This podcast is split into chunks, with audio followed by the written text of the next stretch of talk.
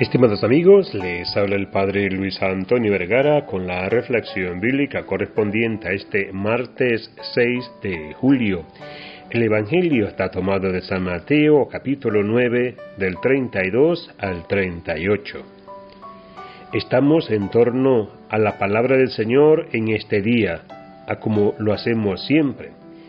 Esta palabra que es luz y guía en nuestro camino.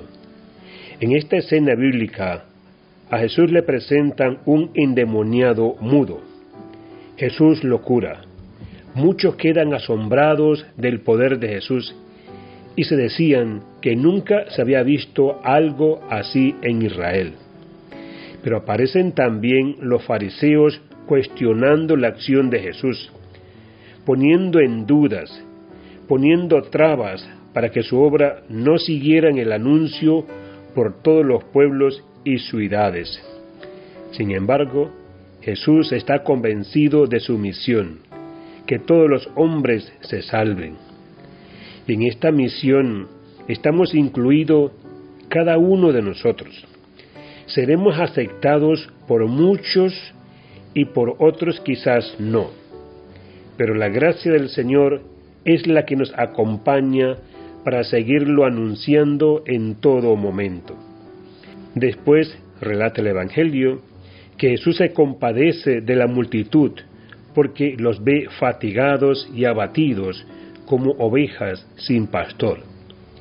Y allí es cuando dice, la mies es mucha, pero los trabajadores son pocos. Rueguen al dueño de los sembrados que envíe más obreros a su mies. La multitud estaba sorprendida después que el demonio había sido expulsado.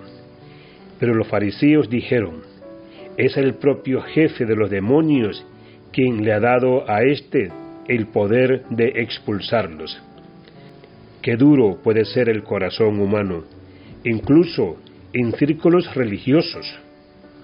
Oro por la paz y el respeto mutuo en mi iglesia y entre las personas religiosas.